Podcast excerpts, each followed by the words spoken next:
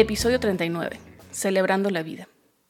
Para este episodio nos conectamos con Chicago para conversar con la doctora Cristina Áñez, una médico venezolana que compartió con nosotros lo que significa comenzar de nuevo, dejando atrás una carrera prolífica como gastroenterólogo para venir a Estados Unidos y entrenar de cero, esta vez en medicina interna. Es una conversación emotiva cargada de tips para quienes desean seguir sus pasos. Hablamos sobre presentar los steps del USMLE como All Graduate, el proceso de aplicación, el hardship como forma de evitar la regla de los dos años de la visa J e incluso cómo enfrentar situaciones inesperadas y seguir adelante con un optimismo inspirador.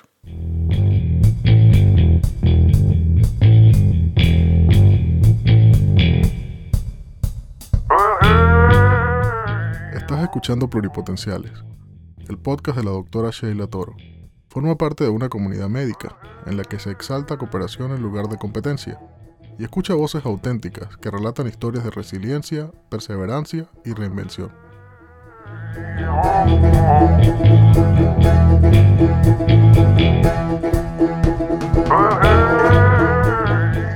Bueno, Cristina, buenos días, bienvenida a Pluripotenciales ahora sí. Muchas gracias por tu invitación, de verdad que me siento muy honrada de poder eh, estar y ser parte de tu, de tu podcast. A ver, no vale a ti por, por animarte siempre, porque yo dependo de que la gente me diga que sí. Claro, Así que claro. gracias por haberme dicho que sí.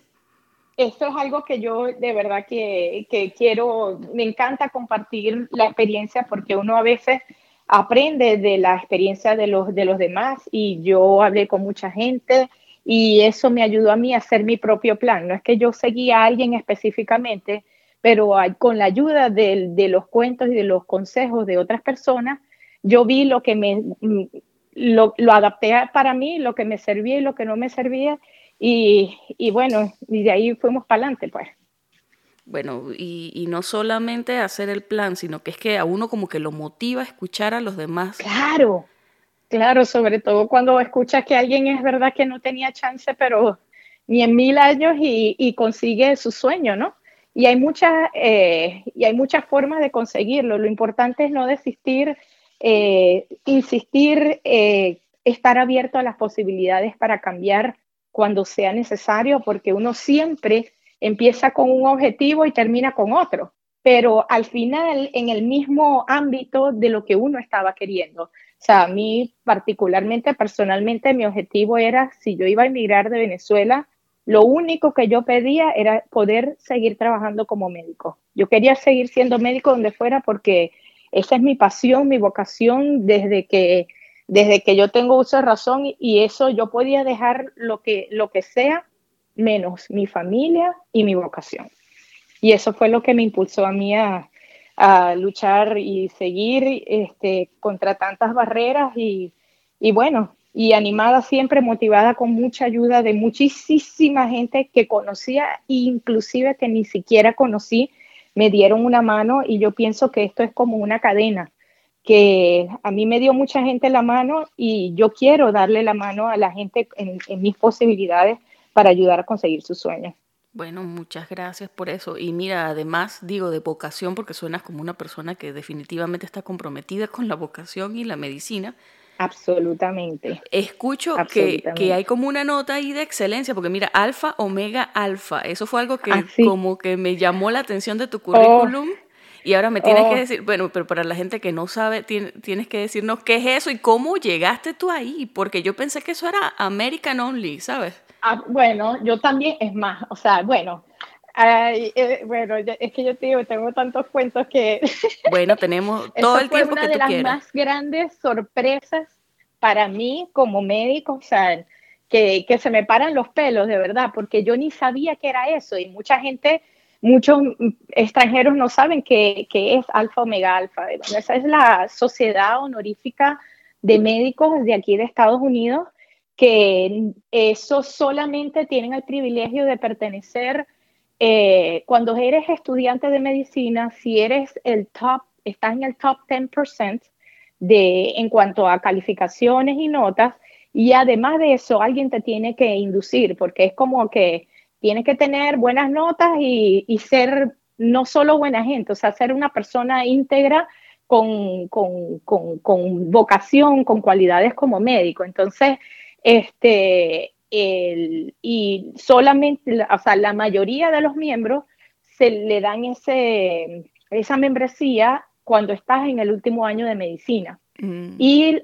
eh, cuando tú eres residente médico, hay la posibilidad de que alguien te proponga y te induzcan, pero es, por ejemplo, un residente al año. Mientras que oh. cuando eres médico, este, eres estudiante de medicina, eh, pues, si estás en el 10% y, y tal, y te induces, es muy probable que, que seas miembro, pero cuando eres residente es prácticamente imposible. O sea, yo no conozco, o sea, nunca había visto a alguien este, eh, de residente que, que, lo indujeran para, para esa eh, sociedad y fue una gran sorpresa cuando yo estaba de residente de segundo año de medicina interna y me llega una invitación, es más, de hecho, el decano de la universidad me estaba llamando, me, me había llamado, me había enviado un correo, yo no lo había leído, yo no había respondido y una semana antes me dicen, pero es que te estamos llamando y no respondes el decano y tal. Y yo, ¿qué decano? Ay, Dios, o sea. ¿De qué Porque, bueno, el posgrado, el posgrado está es un, era un posgrado universitario eh, del Chicago Medical School, pero, o sea, uno no, yo no me sentía parte de esa, prácticamente de esa universidad, sino en el hospital.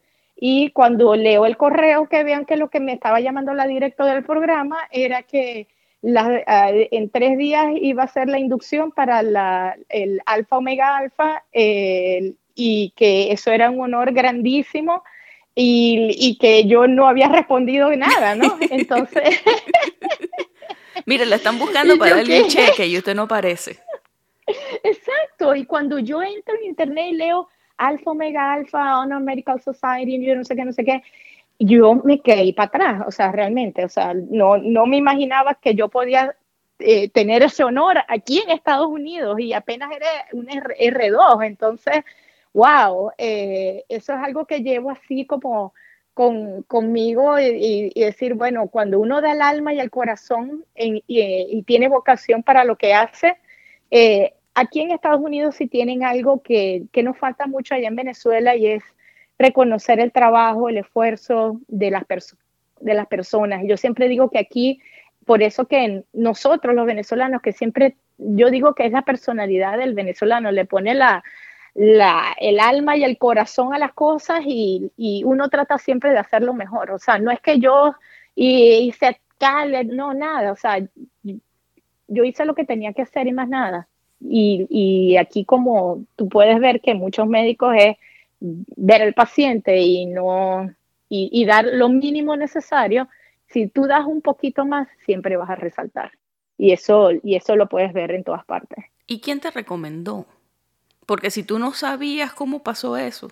Bueno, después fue que me enteré, una de las, de las estudiantes de medicina que, que había rotado con, eh, cuando, uno está en el hospital, le asignan este, estudiantes, ¿no?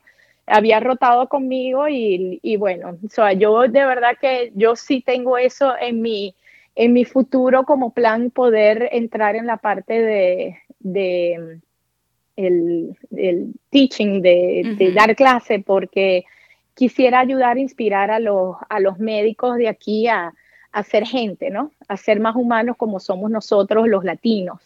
Y este, yo a, los, a los estudiantes que, que, rotaban en mi grupo, porque éramos como un team, yo siempre me quedaba con ellos y, y les daba un poquito más, pues. Entonces, bueno, ella de verdad que él escribió una carta bellísima y al último dijo, mire, si mis padres necesitan un médico con los ojos cerrados, yo se los voy a mandar a, a, la doctora Áñez y yo, wow. Así es que uno sabe, sí, ese es como y apenas era R2, ¿no? Claro, ah, eh. También, eh, aparte está que, bueno, empezamos de atrás para adelante, pero ya yo tenía 15 años de graduada como médico eh, y, ya yo practicaba como médico, yo era gastroenterólogo y aquí empecé a hacer medicina interna y, por supuesto que muy duro la parte de pasar de, de un lado para el otro, o sea, pasar de, del último escalafón al, a, ser recluta, ¿no? al primero. Pero tu experiencia como médico y tu trato y tu ojo clínico, eso no te lo quita nadie, así, así lo que sea, así sea lo que sea, eso no te lo quita nadie. Entonces, este, eso ayudó mucho, ¿no? Y ya que tú hiciste la introducción, yo voy a hablar ahora, vamos a comenzar a hablar de adelante para atrás. No, mentira, ya va, adelante, atrás, de atrás para adelante. Bueno, tú entiendes. De adelante para atrás. Sí, Dios mío, esto no funciona. No, de atrás para adelante, mejor dicho. Vamos en orden cronológico. este, si tú eres una doctora, hiciste medicina, o sea, saliste egresada de la Universidad del Zulia. Correcto. Asumo que eres una maracucha orgullosa. Totalmente, pero así la chinita conmigo, para lo que venga. Y acaba de pasar el día de la, de la zulianidad. De la zulianidad, exactamente, sí señor. Me mandaron muchos muchos memes. Eh, por supuesto, nosotros tenemos un grupo de estudio y celebramos poniendo, todos los que tenían un poquito de maracuchos ponían su, su fondo de, Zoom. Es que con tú sabes que esta es la República Independiente, ¿no? Sí, no, bueno, yo no, pero mi papá es zuliano, mi papá es de Santa Bárbara de Arzulia, de Arzulia. Oh. Y por ahí de ah, vez en cuando se me sale una R, pero mi mamá es tobareña, entonces yo, soy una, yo siento que soy una mezcla exótica, pero bueno, en fin. Tú eres egresada de la Universidad del Zulia. Ahora, entiendo que tú en el 2004 terminaste tu posgrado de gastroenterología en Brasil.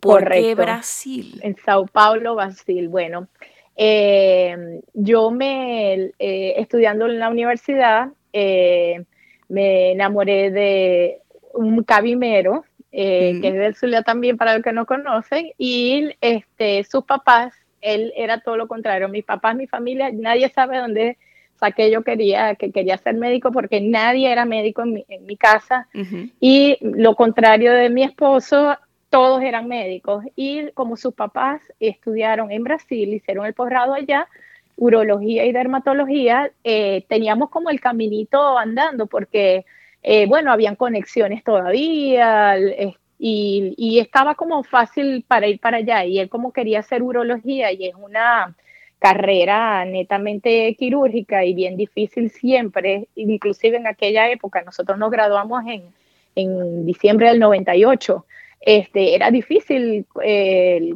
conseguir un, un posgrado quirúrgico aquí en Estados Unidos, que realmente a mí siempre yo cuando estaba sola, que no, no, no había conocido a, mi esposo, eh, siempre habíamos, yo había dicho, me voy para Estados Unidos a hacer el posgrado y me regresaba a Venezuela, ¿no? Mm. Eh, claro, no sabíamos lo que iba a pasar allá. Anyway, fuimos, eh, nos aceptaron un posgrado, yo hice gastroenterología, hice un año de medicina interna y después tres de gastroenterología, de gastroenterología, porque mi esposo hizo cuatro de, de urología. Y vale la pena decir algo muy interesante, sobre todo para que la gente esté open mind toda la vida, ¿no? Porque el, primer año ese que yo hice de medicina interna valió como por 10, yo creo, porque de verdad que estábamos en Sao Paulo, allá en Brasil, una población inmensamente grande, lo hicimos en, en, un hospital grande en Santa Casa de Misericordia, y ahí, o sea, lo que yo vi ahí, o sea, y me recuerdo mucho, o sea, que yo estaba ahí en medicina interna era porque ya yo iba para gastro. Mi última guardia de medicina interna, yo dije, más nunca en mi vida, lo juré, pues, no veo un diabético hipertenso con insuficiencia cardíaca, más nunca, yo voy a mi estómago y ya y siempre renegué de, del, internista o del que hacía solamente, eh, se quedaba como médico general o, o que hacía solamente medicina interna. Para mí medicina interna era un médico general que sabía más o medicina familiar, o sea, de verdad que, que yo, a todo el mundo que yo le podía dar el consejo, no te quedes con medicina interna, no tienes que irte a una especialidad porque es más enfocado y vas a saber más y, y puedes ser, eh, así, especializarte en esto y, y listo. Y no te quedes de internista. Y por supuesto yo, o sea, no vas a hacer medicina, o sea, ya no veo más nada de eso. Yo mi estómago y, y mis intestinos, mi hígado y más nada. Y bueno. Bueno.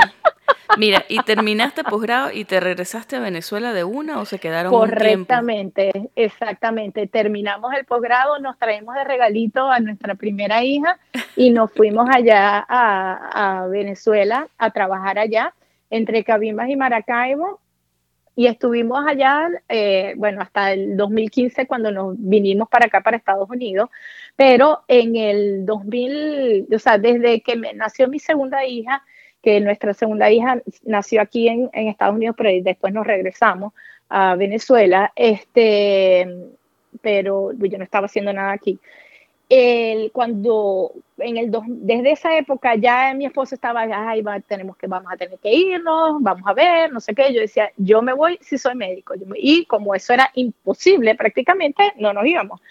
Gana Maduro y ahí sí es verdad como que la cosa dice, bueno, esto aquí se lo llevó quien lo trajo, ahora sí vamos a ver qué es lo que vamos a hacer. 2013 me recuerdo.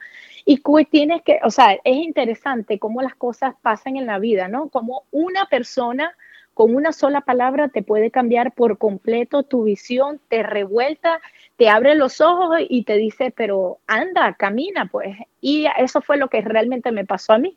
Cuando eh, yo vine a un congreso de gastroenterología que siempre venía todos los años al, este, eh, al Congreso Nacional de Gastroenterología y teníamos un matrimonio en Miami y nos encontramos con un amigo.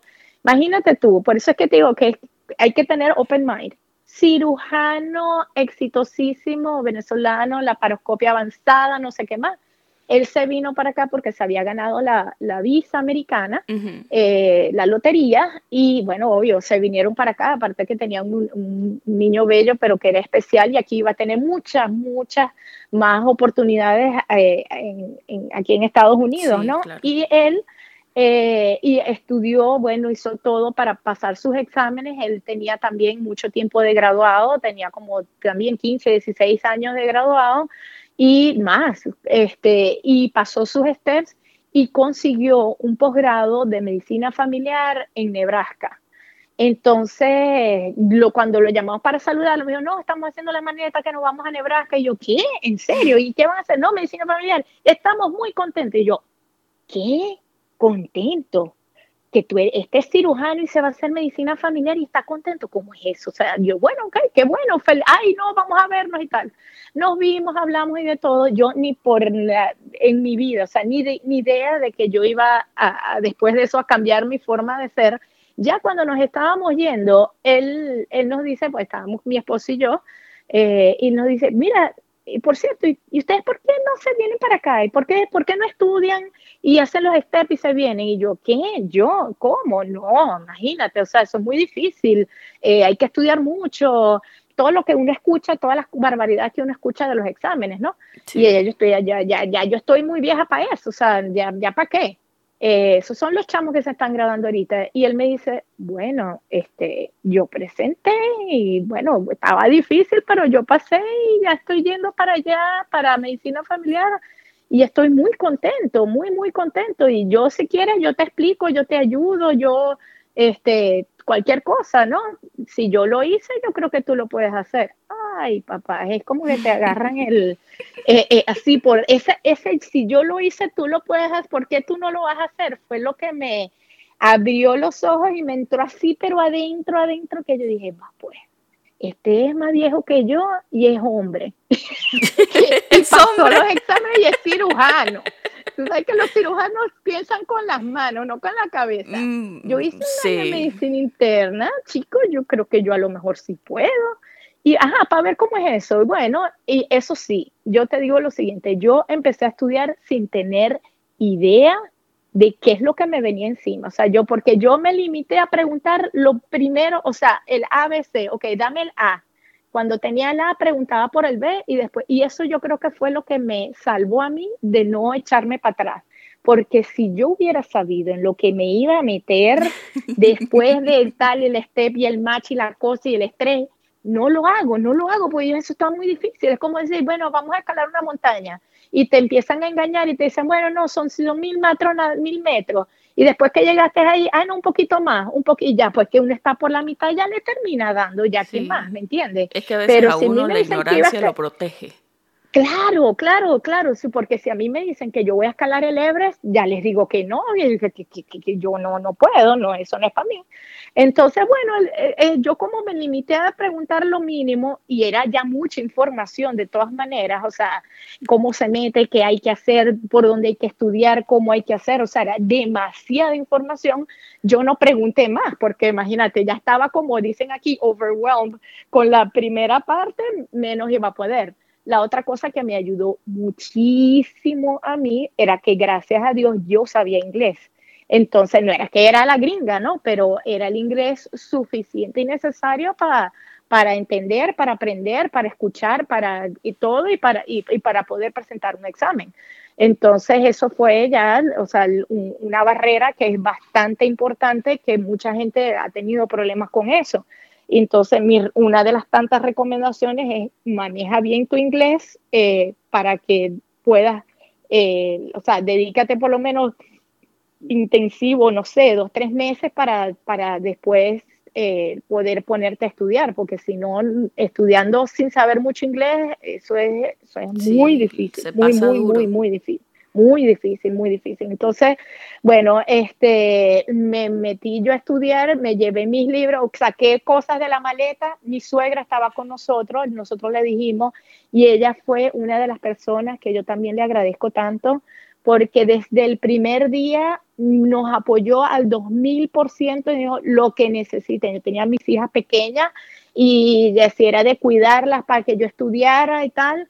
Este, a mí me tomó de verdad, cuando él mi amigo me dijo eso, que nosotros ya no fuimos así de que, ¿por qué no presentas? En el camino del restaurante al hotel, que fueron 10 minutos, eso fue lo que yo me tardé en decidir que yo iba a estudiar.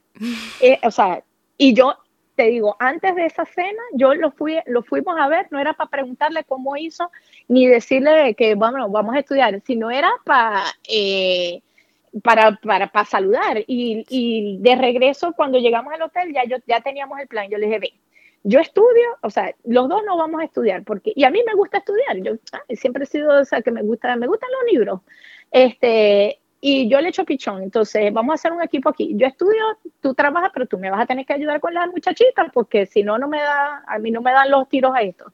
Bueno, dale pues, al otro día busqué los libros, nos regresamos a Venezuela y el primero de junio del 2013 yo me senté con los libros a estudiar. Luego empecé a hablar con mucha gente, me dieron, me hablaron de, Kaplan, de los videos de Kaplan, que había que estudiar por ahí, que no sé qué más. Y de verdad yo te digo, yo lo único que usé para estudiar para los steps fue Kaplan lo único. Y eso sí, a los dos meses que estaba estudiando me doy cuenta que lo, era el 2013, los libros eran del 2009, eh, estaba medio desactualizada, más yo 15 años de graduada, más desactualizada todavía y necesitaba algo como que más nuevo. Y mi esposa me decía, no, anda a hacerte el curso allá y yo no, lo voy a hacer online porque estoy aquí, no, que te vayas para allá. Bueno, vamos a ver, eh, conseguí otro que uno que no conocía, que me dio los videos, el otro me dio el otro. Por eso te digo, gente que ni sabía ni conocía, te van guiando, ¿no? No, haz esto, oh, no, haz lo otro. Y así uno va, ¿no? Aprendiendo de todo. a, manos abiertas, y, y, eso sí, cuando yo les conté a mis amigas, inclusive a mis papás, que quedaron todos, ¿qué? ¿Qué te vas a ir? ¿Cómo se te ocurre? Estás loca, pero si ustedes están muy bien aquí, de verdad que gracias a Dios, nosotros, bueno, mi esposo era urologo y yo, y yo gastroenterólogo, nos iba bastante chévere, pero en un país que se veía que ya se estaba cayendo y yo lo que veía era mis hijas, yo decía, yo por mí me quedo, pero ¿qué futuro tienen ellas? Yo lo estoy haciendo es por ellas y de verdad que yo sentí en un momento que era un perro que me estaba corriendo atrás que me iba a comer y que yo tenía que darle lo más duro posible. Y yo creo que las cosas las hace Dios y ya, ya, ya te voy a decir por qué. Este, porque yo sentí en el momento que yo empecé a estudiar, cada vez que yo seguía estudiando sentía un impulso mayor por seguir estudiando y, de verdad que me enfermé con eso, o sea, enfermé en el sentido que lo mío era estudio, estudio, estudio y de vez en cuando, bueno, mi esposo le encantaba una fiesta todos los días, o sea, de, de la casa y que vamos a invitar a esta gente y que vamos al otro y también yo le dije, ve, se acabaron las fiestas todos los días en la casa porque o estudio o hago fiesta Y bueno, ok, está bien, pero de vez en cuando, aunque sea, en vez de todos los días, dos veces a la semana. bueno, cada quien hace sus sacrificios, pues. Claro, no, no, ahí, ahí todos pusimos la mano, buscamos a alguien que ayudara con las niñas a, las tareas, que, bueno, en esa época una tenía 10, la otra tenía, este, eh, bueno, 10 y 6, 10 11 y 7 este, que esa época, bueno, hay que estarlas guiando, que la otra no quería hacer la tarea, y, ay, Dios mío. Bueno, este, y yo la casa, eh, yo seguí trabajando, yo no dejé de trabajar, eso sí, bajé, bajé a medio tiempo para poder estudiar y yo me puse un objetivo, 40 horas semanales. Yo no voy a estudiar menos de 40 horas semanales y que tuviera el, el, bueno, ahí uno se puede manejar. Tenía una muchacha que me ayudaba en la casa, por supuesto, también, porque si no, obviamente no, no me da. Este, anyway, haciendo un fast forward, presenté, eh, me, vine a Houston en enero, empecé en junio, ¿verdad? En enero me vine a Houston a hacer el intensivo de Kaplan eh, de seis semanas y terminé el ya yo me había leído dos veces los libros con los videos de Kaplan. Y había dado dos vueltas completas, o sea que yo llegué a ese curso ya con todo medio aprendido, era como a, a, a, eh, como decir, a saber los tips, a entender mejor y a ver lo nuevo, porque acuérdate que yo estudié por el libro del 2009 y de verdad que yo, en el, la gente que yo vi en el grupo que estaba llegando bola, bola digo yo, que se inscribieron, no habían estudiado nunca en su vida y se tiraron allá, esa gente aprovechó un cuarto de ese curso y les costó mucho presentar el primer examen porque no es lo mismo llegar con la clase aprendida y yo que la había leído dos veces a llegar en la luna. Y yo de verdad que yo les recomiendo a la persona que vaya a hacer esos cursos eh, de lo que sea de, para los STEPS que se vaya un poquito aprendiendo, aunque sea con, con, una, con una vuelta a los libros, porque es mucho cuento. Sí, sí, es muchísimo es que alguien no te dice, o sea, que, que pocas personas te dicen. No, no, para nada. Y te digo, yo andaba, me metía con mi Step One y yo no tenía idea ni de qué se trataba ni los otros dos. Yo medio tenía idea que uno era práctico, qué tal, pero yo estaba era con ese. Y de hecho, cuando llego, este, y por supuesto muchos exámenes, yo em, empecé a hacer exámenes fue cuando ya tenía idea de qué es lo que estaba así, que, que, me estaban preguntando, me da risa porque yo tenía como dos meses estudiando y dije, ay, yo voy a hacer unos exámenes aquí. Cuando me metí en el en BME, eh, no, en BME no, el, este, el U-World, yo ni sabía que me estaban preguntando y yo dije, ¿qué es esto? Me dio tanto pánico que lo dejé y fue como dos meses después que empecé a hacer exámenes porque no sabía que me estaban preguntando, te lo juro. Y para mí el challenge más grande fue este primer examen, porque recuerda que yo tenía más de 15 años de graduada y eso era anatomía, fisiología, eh, inclusive inmunología. Yo no vi inmunología cuando estudié en la universidad. No vi, no existía. Bueno, es que inmuno es algo, sí, es algo relativamente nuevo, o sea. No, existía la cátedra de inmunología cuando yo estudié medicina, así que, o sea, te digo, el 20% de lo que yo aprendí de, este primer examen, ya yo me lo sabía, que era anatomía, biología, no sé, histología, que te preguntan una sola pregunta, o sea que ni, vale la pena. Y lo demás era nuevo para mí, completamente 100% nuevo, porque o, se me había olvidado o no existía. Este, entonces eh, eh, fue, fue difícil, pero haciendo muchas preguntas, muchas preguntas. Y con este curso de Kaplan fue a mí, ese curso me sirvió para sacar buena nota, de verdad. ¿Y tú presentaste aquí o presentaste desde Venezuela? Los presenté aquí en Estados Unidos. Mira, yo terminé el curso en febrero, finales de febrero, y yo hice el Step One en marzo. El, mentira, el 27 de febrero eh, hice el Step One y me tiré tres semanas después el CS. Ok. porque ya vas a ver. No, no, es factible, es factible, no digo nada. Yo empecé por el no, No, pero ya, pero, pero eh, ahí, es cuando, ahí, es cuando, ahí es cuando empiezan los problemas, ya vas a ver. O sea, yo, yo, yo creía, primero, yo eh, con mi ego, tú sabes que los, el ego de la gente es una cosa seria y que uno tiene que aprenderlo a, a, a, que, que, agarre mínimo. y, y me, bueno, gracias a Dios te digo que que las cosas las hace Dios. Eh, yo presento mi primer examen y de verdad que mm, eh, el curso, y quiero darles este, este tip también para las personas que están en este plan. esos exámenes no miden solamente conocimiento.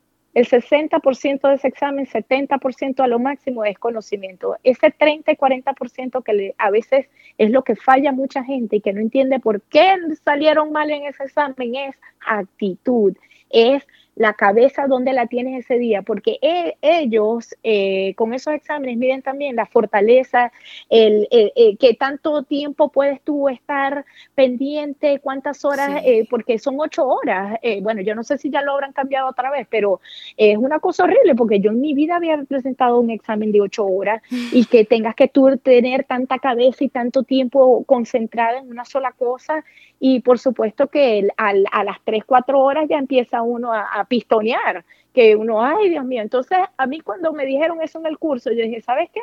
Yo, ok, yo voy a seguir estudiando y aprendiendo, pero yo me voy a, pero a poner como una lima en ese 30-40%. Empecé a leer y a buscar en todas partes tips qué hacer y qué no hacer para, para salir bien en, en, en, ese examen. Y, por ejemplo, esas preguntas locas que te van a salir en el examen que tú no tienes ni idea de lo que te están preguntando, ¿para qué la vas a volver a leer? O sea, no la entendiste, le das a la letra que más te gusta y le das para adelante, la quieres marcar para ver si después la puedes leer, ¿me entiendes? Pero, ¿qué vas a saber? O sea, que, que no, no, no, imagínate que arriba, eso, yo no sé si tú has presentado aquí, aquí, eh, tienes en, el, en los lugares estos de eh, Prometric, tienes una cámara ahí arriba, ¿no? Entonces yo me acuerdo que yo miraba la cámara, me echaba a reír y decía, ¡ah! La ves, dale para la próxima. Porque además, si te quedas pegada en la pregunta y pensando en la pregunta y pensando en la pregunta, te friegan, te friegan porque pierden, te saca y, y, sí, señor, sí, señor. Entonces yo fui con una actitud para ese step one de que yo me la iba a comer, que era lo máximo, que me lo, me lo, disfruté, imagínate, me disfruté el examen. Y cuando estaba estudiando, también me recomendaron que yo, como parte de mis horas de estudio, tenía que incluir 40 minutos de ejercicio. Y de verdad que eso me lo tomé a pecho completo y yo dentro de mis horas de estudio empecé a hacer ejercicio, empecé a correr, mi esposo corría y dije, bueno, te voy a empezar a hacer caso. Yo era de la que corría 10 metros y quedaba ahogada y era casi que desmayada, así. Me siento identificada. Muy, y dije, bueno, poco a poco, caminando, después un poco más duro, un poco más duro, y ya está. Inclusive estudiando hice unos 5K, que yo estaba orgullosísima de eso. Eh, y de verdad que sí ayuda, te ayuda a mejorar la, la, la receptividad de que se te graben las cosas, de entender más rápido. A mí a veces me estaba durmiendo, cuántas millones de veces no me quedé yo dormía con el libro en la frente, porque ya, y yo uno de necio, de verdad que de necio, porque es hora perdida, es hora perdida, porque cuando estás cansado y lees, no entra nada. Entonces, si yo en ese momento me hubiera parado y hubiera salido, ese sea 10 minutos a agarrar aire, y hubiera venido, uff, ahí yo hubiera agarrado todo otra vez de una vez, ¿no? Entonces, este, bueno, eh, gracias a Dios salí bien en ese examen, que fue, eso fue yo creo que lo que me abrió un poco la... No es que salí, ¡ah! pero salí bien. Eh, yo no sé cómo si, creo que ya ahora no, existe ni, la, ni el número, pero fue 237, algo así. No, sí, sí, eh, todavía, todavía es igual. lo que ha cambiado es que ahora o sea, lo, lo, que ha cambiado en este tiempo desde que tú presentaste ha sido la nota mínima para pasar, que se ha incrementado un ah. poquito, que si dos puntos cada par de años o algo así. Pero ya no es que pasaste y no pasaste. Todavía no, a partir del ah. año que viene se espera que hagan ese cambio, pero habrá que ver también qué pasa con todo este tema del coronavirus que tiene todo retrasado. Sí. pero sí, todavía no. O sea, ya anunciaron el cambio, ah. pero no lo han hecho efectivo todavía. Porque sinceramente, ese examen no dice todo, para nada. Hay gente excelente, capaz, eh, maravillosa, excelente médico, de todo, que lamentablemente no, no, pudo pasar el examen y le quitan, o, pasaron el examen con una nota así como que al ras y no les dan la oportunidad, y eso me parece tan injusto, ¿no? Pero bueno, este, ellos tienen que guiarse de algo. Y, y, bueno, y lamentablemente cuando uno estudia en una universidad afuera, eso es prácticamente lo único en lo que ellos se fijan, porque ellos no te consideran nada de lo que tú hiciste afuera, lamentablemente, porque, bueno, este, no, no confían en que eso sea totalmente verdadero, ¿no? Eh, bueno, anyway, cuando yo estaba ya eh, que iba a presentar, hablé con un counselor en Campland y me dijeron, no, chica, pero que tú tienes tiempo trabajando como médico, presenta el CS, que son un paseo para ti. Y yo, ¿en serio? Bueno, dale pues. Entonces me puse, o sea, presento el examen y dos días después me siento yo, ok, ahora voy a presentar el CS. El CS es el, práctico, que te van con los, con los, me imagino que ese es el que está suspendido por el coronavirus, porque tú estás No, sabes que lo eliminaron, anunciaron hace ah, la semana pasada, quizás el veintitanto. Ese examen es un chiste, no, menos mal. Yo no sé, ¿sabes, Como tú describes el primero que te lo vacilaste, yo me vacilé eso porque yo tenía tanto tiempo sin ver pacientes que yo me sentía como si yo estuviera pasando consulta en el CIE. Yo estaba tal cual, jugando a ser médico y fue, o sea, yo me lo disfruté buenísimo, pero sé que hay gente que ha tenido una experiencia muy negativa con el CS. Bueno, Entonces es, complicado. Bueno, yo me lo disfruté muchísimo y de hecho salí de ese examen diciendo, a mí me van a llamar por teléfono para que dé clase. Porque yo salí y me sabía todos los diagnósticos. Ah, porque a todas estas, es que el problema es la visión que yo tenía de SCS. Yo el poco leí cuál era bien el objetivo, yo leí que había que hacer counseling, esas cosas, pero yo me puse el disfraz de médico gringo, porque si me hubiera puesto el disfraz de médico latino, hubiera salido, hubiera salido mejor.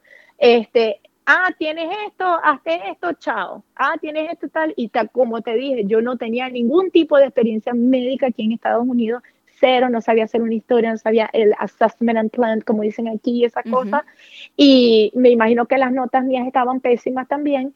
A mí me rasparon el examen. El oh. CS me lo rasparon.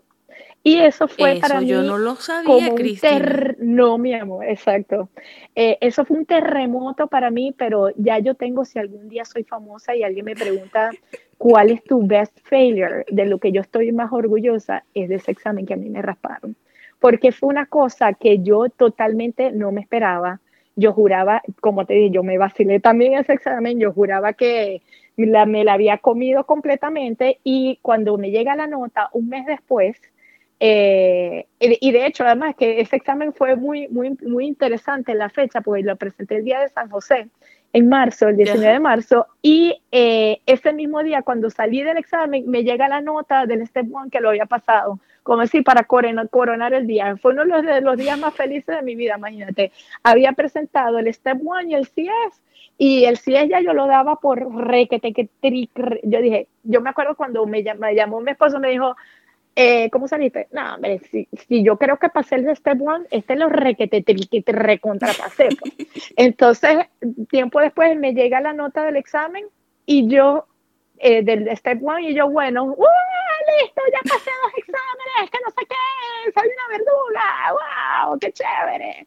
Entonces, ah, bueno, mira, valga la redundancia de decir también, la redundancia no, eh, una cosa importante cuando tú presentas los exámenes de, lo que yo te estaba hablando de estar focalizado.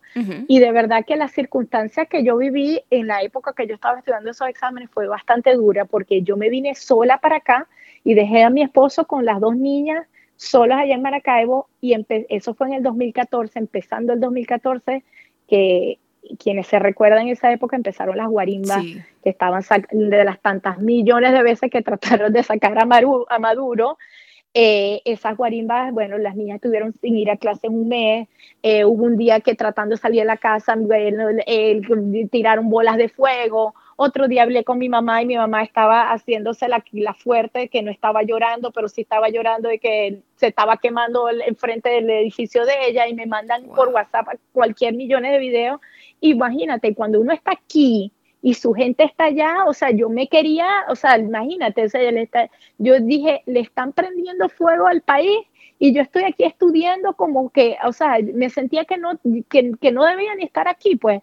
Y bueno, un buen día para eso me sirvió de tanto un apoyo mi esposo que me dijo, mira, o sea, o estamos montados en este trabajo, en este caballo, los dos, tú estás allá trabajando, tranquilo que esto aquí está controlado, no te preocupes, enfócate allá, porque si queremos irnos, este es, tu, este es nuestro ticket, tú eres nuestro ticket. Y yo dije, ¿verdad que sí?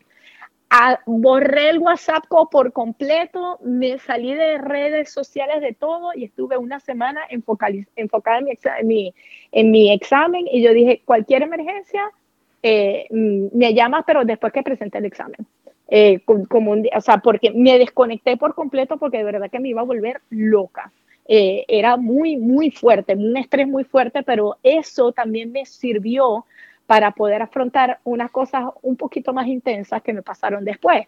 Entonces, este, poder presentar un examen en medio de tremenda de, las guarimbas que están ocurriendo allá en Venezuela fue un super challenge, pero que lo que tú tienes cuando tú estás focalizado con algo, eh, bueno, ¿para qué me voy a preocupar si igualito no puedo resolver nada? Claro. Y la única cosa que podía hacer es, bueno, tratar de pasar y sacar buena nota en el examen para traerme, para podernos venir, ¿me entiendes? Entonces, ese era el foco que yo tenía y, gracias a Dios que durante el examen nada de eso me vino en la cabeza, sino era estar concentrada con eso. Y es muy difícil, eso es un trabajo mental, pero, pero que yo me venía, como decir, eh, eh, eh, entrenando con eso, ¿no?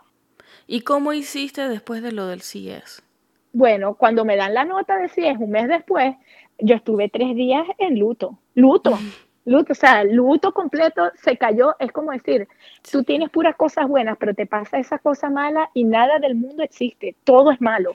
Te pones tus lentes negros, chamo, te metes en ese hueco, yo le llamo el hueco negro, que todos los hemos visitado en algún momento, lo importante es salirse y que alguien te, te ayude a salir del hueco negro este, y, y, y para mí se acabó. Era como decir, se acabó el sueño de venir para acá, ya me rasparon, ya nadie me va a aceptar, soy la borra, eh, todo, es negro, nadie me quiere, no sé qué, todo. Sí, es como una creencia común entre todos, o sea, algo así como que te raspan un examen, se acaba el mundo, pero sabes que eres la segunda invitada que he tenido que se le ha quedado un examen y está chévere ahorita. O sea que los, ¿Viste? ¿Viste? Claro, es superable. es superable. Es superable. Claro. Mire, que, y tuve tanta gente linda que me ayudó. Bueno, por supuesto, este amigo de Nebraska, a todas estas, yo empecé a estudiar el posgrado, eh, eh, a estudiar porque yo me iba a hacer medicina familiar en Nebraska. Eso estaba listo, por eso es que yo no quería saber cómo eran los externos ni, ni, ni nada, porque ya, ya a mí me iban a ayudar y yo me iba a hacer mi medicina familiar en Nebraska y listo. Este, porque además, eh, médico familiar, cuando estás en un pueblito, es posible que te permitan hacer endoscopia y mi objetivo era hacer colonoscopia, eh, diagnóstico, screening de colonoscopia en un pueblo por allá en el fin del mundo. Ese era el gol final de mi vida. Este, y, y, de, y, y bueno, buenísimo. Bueno, anyway, y tengo una amiga muy querida que estudió conmigo medicina, que se vino de una vez y era, eh, ella es pediatra endocrinólogo que me ha acompañado, es eh, bueno, mi hermana mayor de aquí, bueno, es menor que yo, pero, pero, pero ella es como mi, men, mi mentora y siempre mi cheerleader que me ha ayudado, fue la una de las primeras personas que llamé, me raparon el examen.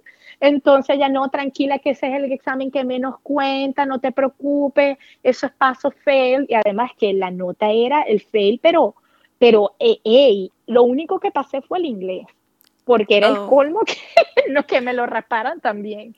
Pero los otros dos parámetros que ellos dan estaban en malísimo y hasta yo dije, eso no soy yo, si yo salí muy bien y hasta mandé hasta una carta, o sea, te digo, yo era mi negación, ¿sabes? Pero me hizo poner los pies en la tierra y, y, y saber que papá Dios nunca lo hemos tenido agarrado por la chiva y que y, agarrar y ponerme con la humildad donde tenía que tenerlo porque de verdad que tenía los humos demasiado altos y eso no puede ser así, no, no debe ser así. Eh, uno tiene que quererse, pero tanto, tampoco tanto. Entonces, este, mira, no tienes idea lo que me sirvió, lo que he aprendido, lo que todo con, con, esa falla. Y una de las cosas más lindas que me quedó de, ese, de esa, de, de, de que me rasparan el examen es que conocí mi amigo de Nebraska me dijo, mira, conozco a alguien que está en Maracaibo, que está estudiando para ese examen también, para que, para que se pongan a estudiar juntas a ver si pasa el examen. y yo, bueno, dale pues. Y bueno, y esta persona para mí, mi amiga Mariana, eh, ella es otra que que tienes que entrevistar porque esa también tiene más cuentos que Batman. Eh, una bellísima persona que, que, tiene una historia muy linda y que estaba estudiando porque ella había pasado todos sus steps antes, pero nunca hizo el, estaba inclusive que le habían aceptado un posgrado aquí, pero por circunstancias de Dios y de la vida, nunca se vino.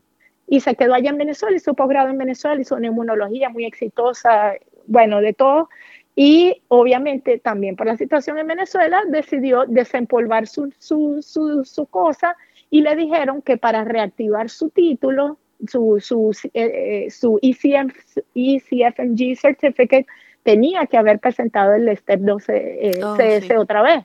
Y bueno, y nos reuníamos una vez a la semana. Yo, yo seguía, yo nunca dejé de estudiar el CK, pero como el CS es como también lo práctico del CK, sí una vez a la semana practicaba con ella y nos sentábamos y estudiamos y hicimos una muy linda amistad este, y eh, cada una con, sus objetivos también. Ella quería venir acá también a hacer un posgrado y, traerse a su familia.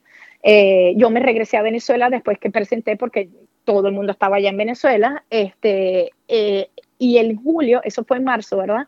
En julio me vine a presentar el CK y el, otra vez el CS. En el camino me encontré mucha gente que me ayudó y un amigo de mi hermano que estaba también estudiando para, para pero él es un chamito, bueno, chamito no, pero chamito para mí de, 15 años menor que yo, estudiando, recién graduado, estudiando para sus exámenes, él quería hacer ginecología. Este, él se, vi, se había venido para acá a hacer Kaplan y, tenía, y estaba aquí. Y eh, él, él, me ayudó mucho también y me dijo, mira, pero no, no busques en Houston nada más, porque es donde estaba mi prima, busca en otras partes, busca aquí en Chicago, busca donde tú quieras. Y yo, bueno, porque no conseguía para presentar. Y conseguí en Chicago y, y presenté aquí en Chicago. Eh, jamás me pensé que yo iba a terminar en Chicago. Y, y gracias a Dios pasé el examen. Presenté los dos exámenes con una semana de diferencia y te digo lo siguiente, por eso es que insisto en que tienes que tener la cabeza bien puesta cuando presentas un examen, porque el, C, eh, el CK que eso para mí sí fue un paseo porque ya yo era médico, yo ese año único que yo hice medicina interna, empecé a revivir todas las cosas que yo aprendí cuando, cuando estuve en Brasil y se me hizo muy tranquilo y muy fácil eh, estudiar para ese examen.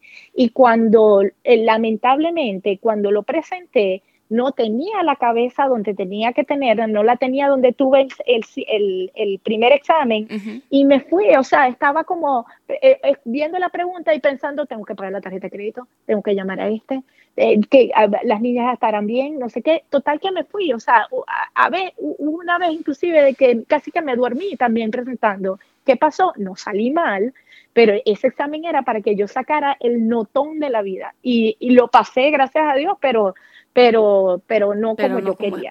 Pues. No, no, para nada. ¿Por qué? Porque no tenía la cabeza, ese 60% del conocimiento te lo tenía bien, pero ese 40% era, lo tenía la mitad.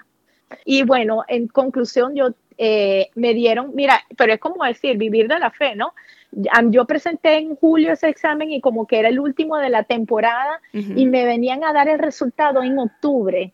Y en septiembre era la, la, fecha para empezar a mandar los papeles para las universidades.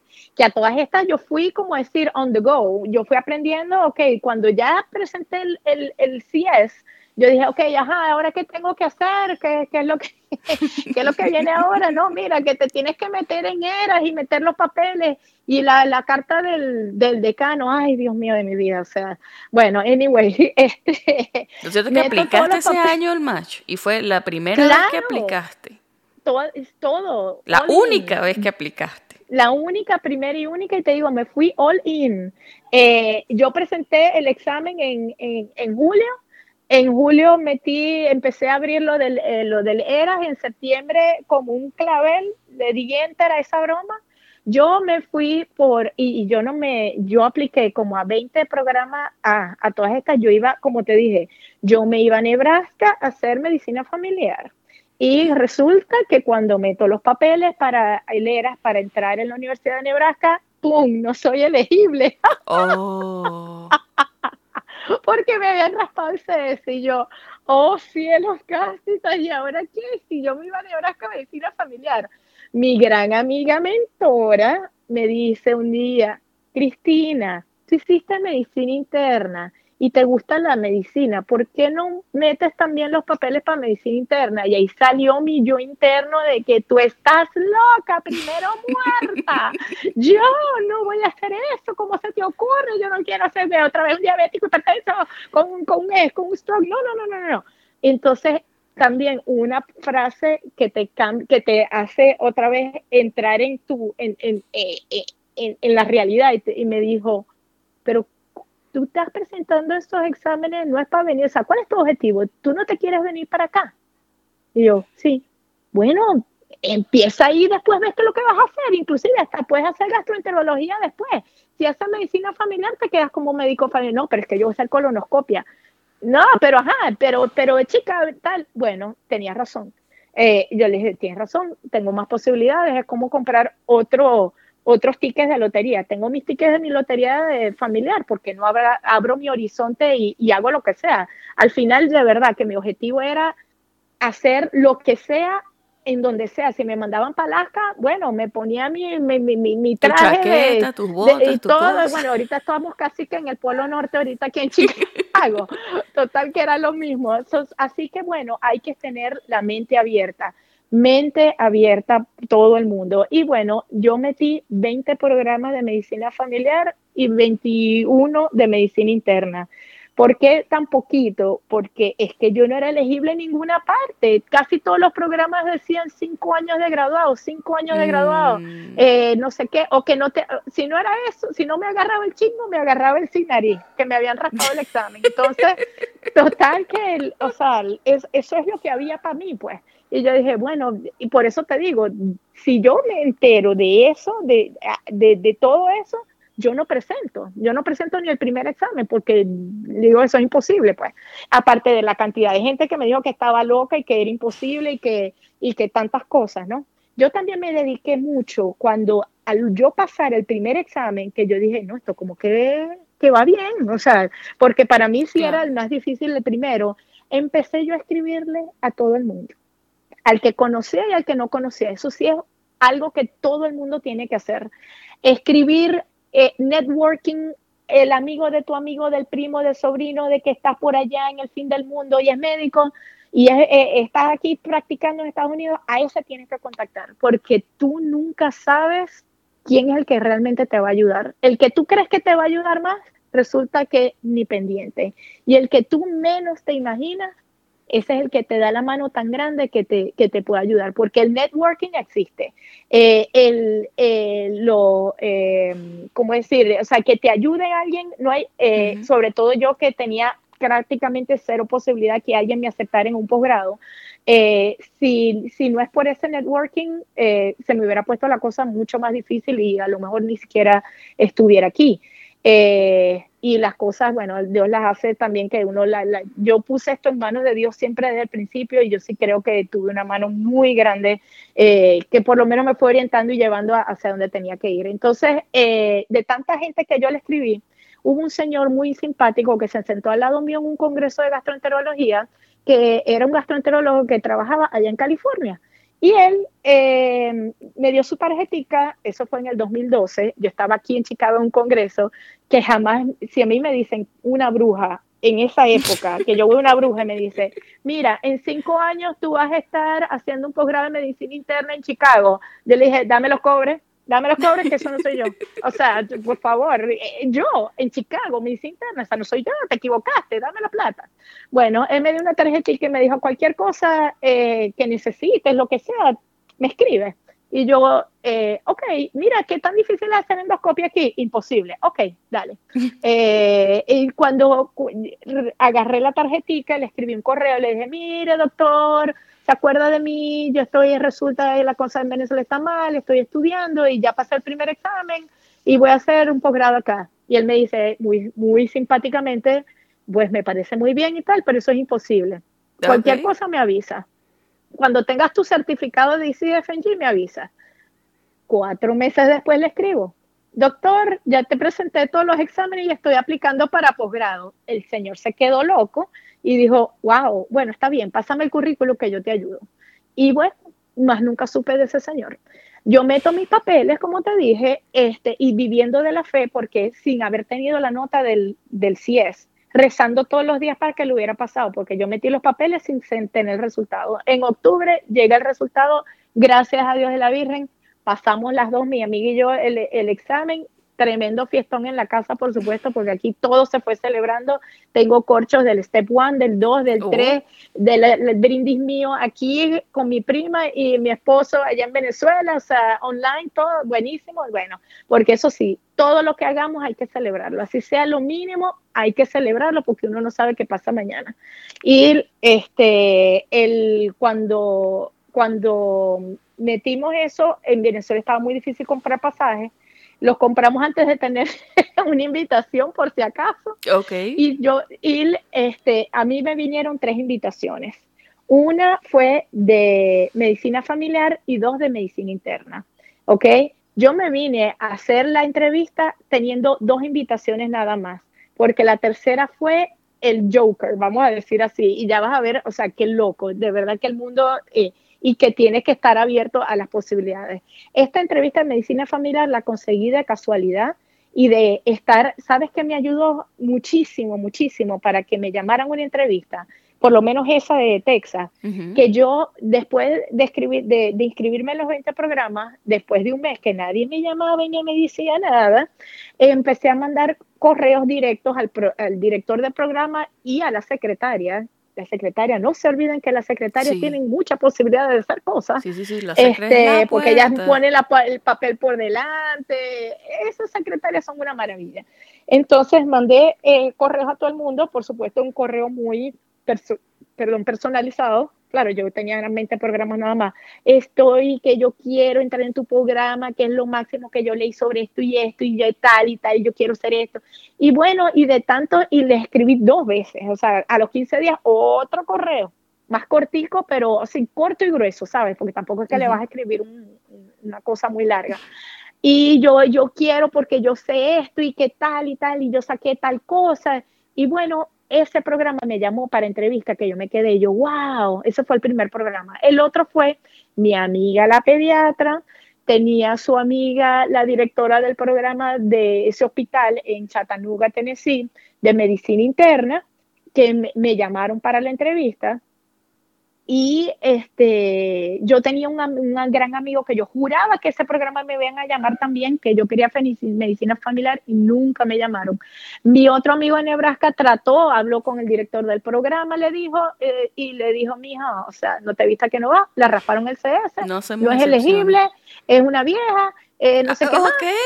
Cero a la izquierda. Y, él era viejo también, ¿no? Pero, o sea, le dieron las mil excusas y, y ya además que yo necesitaba. Ah, ese era otro problemita yo necesitaba visa también, obviamente, oh, porque este, e, ese era el, otro detalle también que era, yo necesitaba la, visa para, para poder venir. Entonces, eh, estando aquí, me llegue, yo le escribo otra vez al, doctor muy decente, eh, mire doctor, le cuento que tengo dos entrevistas, estoy muy contenta, no le dije nada que, mire, no me mandaron ninguna invitación en su programa ni nada. Mire, ¿qué pasó con usted? Exacto, ¿qué pasó con usted? Me, solamente le conté que estaba muy contenta con mis dos entrevistas. A los dos días me llega una invitación de un programa que ni siquiera había aplicado. Oh. Y yo, ¿qué es esto? Este, y dice Chicago Medical School. Y yo dije, a la broma, ¿será que él cree que yo voy a estudiar medicina? ¿De dónde es este? Y Chicago, él está en California, no entendía. Y era que él tenía un amigo, imagínate tú, un amigo que yo nunca había conocido, que era eh, de aquí, gastroenterólogo chileno, eh, que, que, trabajaba en ese, en ese hospital ligado al Chicago Medical School y me estaban enviando una invitación, pero no me, no me podían invitar porque no, no, me conseguían dónde estaba yo, mi número ese de AMC para conseguirme. Y yo veo, yo, Juan, yo no apliqué ese programa porque, porque yo no era elegible tampoco, imagínate tú, er, ese yo no apliqué porque era lo de los cinco años. Y yo dije, bueno, si me están preguntando, yo les digo, y ya vamos a meternos otra vez y yo pago los 20 dólares esos que faltan y, o sea, más se perdió en la guerra, total, dale. Este, pero empecé yo, Chicago, yo no quiero ir a Chicago, yo quiero una ciudad pequeña, yo si yo, si yo lo primero que quiero es irme a un pueblito y me voy a, Chicago, ni loca. Este, ¿qué más? Eh, no, allá hay mucho frío, eh, no tengo cita. Mira, hice de verdad, y eso lo repetí tantas veces, yo dije siempre, yo hice todo lo posible por no quedar en Chicago todo, todo lo si que tú había supieras posible, lo yo enamorada hice. que yo estoy de Chicago, mujer. Bueno, Es como que dice no, mi yo ciudad ahora, favorita o sea, después del Moralito. Imagínate, imagínate, pero yo lo veía, eso es una gran ciudad, eso no, no, yo no quiero, yo no quiero, bueno, y este, yo voy, si me dan esta fecha, si no hay nieve, porque nos, nos fuimos en carro, hicimos todo el, el recorrido en carro, Chattanooga, eh, eh, Texas, eh, Mid, eh, ay Dios mío, Midland, Texas, y, y luego Chicago pero Chicago era North Chicago en realidad, Ujú. o sea, hacia el, al norte de Chicago. Y yo hice, o sea, me vine para la entrevista de verdad, porque yo me dijeron tres fechas y yo le dije, solo puedo esta y no puedo otro día. Y, y me la dieron ese día, o sea, eh, vine de carambola, no sabía ni dónde quedaba el hospital, ni quién era el director del programa, porque se supone que uno debe estudiar y saber Claro. todo lo relacionado con el programa para que para que tú te la ¿no? Vida a todo el mundo, saber dónde Exacto. estudian sus hijos, el nombre del perrito. todo, todo, todo, nada. O sea, yo para eso sí me sabía los otros dos programas, pero para este de Chicago, como yo estaba renegada, yo no sabía nada. Yo me vine a lo loco, llegué, el, el- la entrevista era a las 8, empezaba a las 8, llegué a las 8 y 3. O sea, que eso está en el, en el como decir, el manual de, de- de los no debes. Sí. Lo primero que te sale, nunca llegues tarde a una entrevista. Pues yo llegué tarde a la entrevista y sin saber nada. Este, pero siempre fui yo.